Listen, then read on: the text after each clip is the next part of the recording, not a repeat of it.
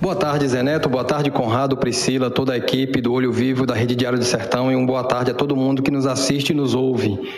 Olha, eu queria poder começar a semana com notícias boas, né?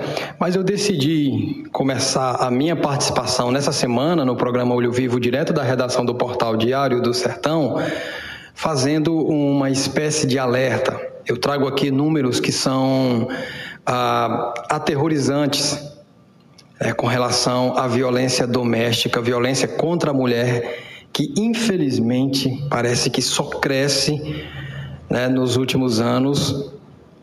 Mas é importante a gente falar sobre esses números porque eles servem como um alerta para a sociedade, como um alerta principalmente para as próprias mulheres.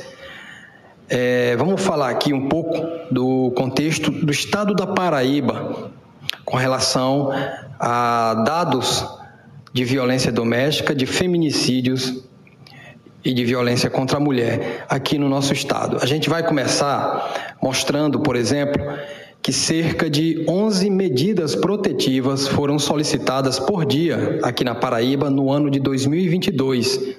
Esses são dados da Polícia Civil do Estado.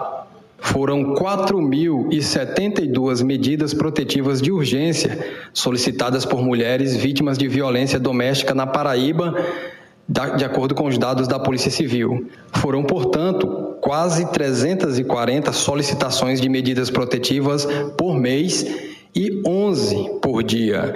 Os dados ainda mostram que 1.269 autos de prisão em flagrante foram realizados pela Polícia Civil da Paraíba em decorrência de violência doméstica e 3.047 inquéritos de violência doméstica foram instaurados. Previstas na Lei Maria da Penha, as medidas protetivas de urgência são providências que a Justiça pode determinar para garantir a integridade física e psicológica de mulheres em situação de violência doméstica.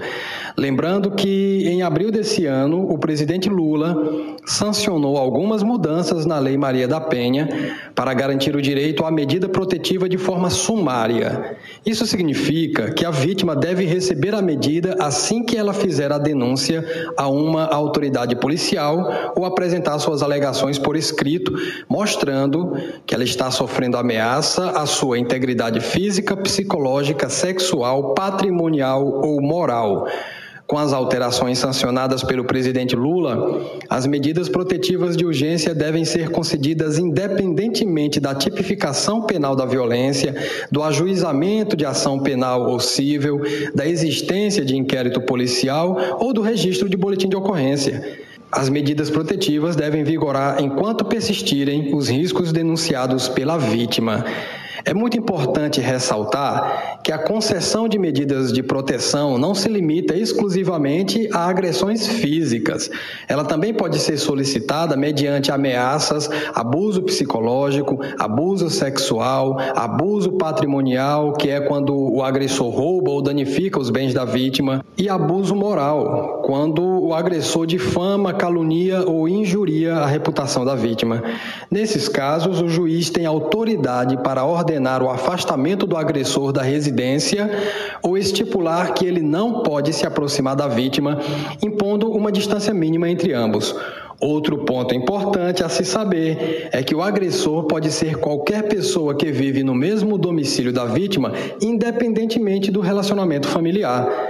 O descumprimento de uma medida protetiva de urgência pode acarretar a pena de detenção de três meses a dois anos. Se a prisão for em flagrante, apenas a autoridade judicial poderá conceder fiança.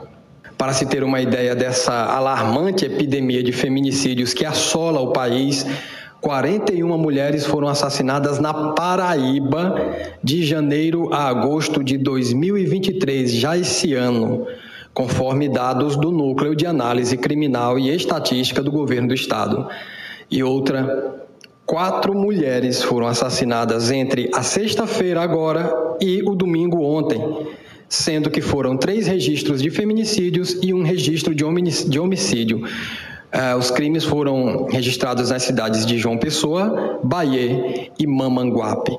Portanto, eu começo o, a minha participação no, no Olho Vivo dessa semana fazendo esse alerta dessa triste e alarmante epidemia de violência e feminicídio que, que a gente que nos assola, né? E, e, claramente teve um crescimento assombroso nos últimos anos. É um enfrentamento muito antigo, infelizmente decorrente de uma série de questões sociais, como por exemplo o, o machismo, a sociedade extremamente patriarcal, conservadora, machista e, mas, enfim, nos últimos anos me parece que os pudores com relação à violência doméstica, à violência contra a mulher e, pior, o feminicídio, me parece que não há mais.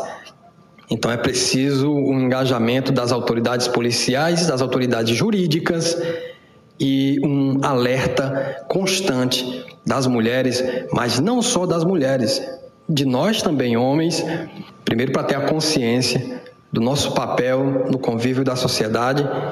E segundo, e segundo que nós também, homens, devemos ajudar, colaborar na tentativa de conscientização de outros homens que demonstram sinais ah, de violência. Né? Então, é, um, é, uma, é uma luta que deve envolver todo mundo, né? um alerta para as mulheres, mas principalmente eu acho que o grande ponto crucial é a nossa luta, nós homens, na tentativa de conscientização para ver se isso muda, porque está bastante preocupante e assustador. Josivan Pinheiro, direto da redação do portal Diário do Sertão, a gente volta amanhã.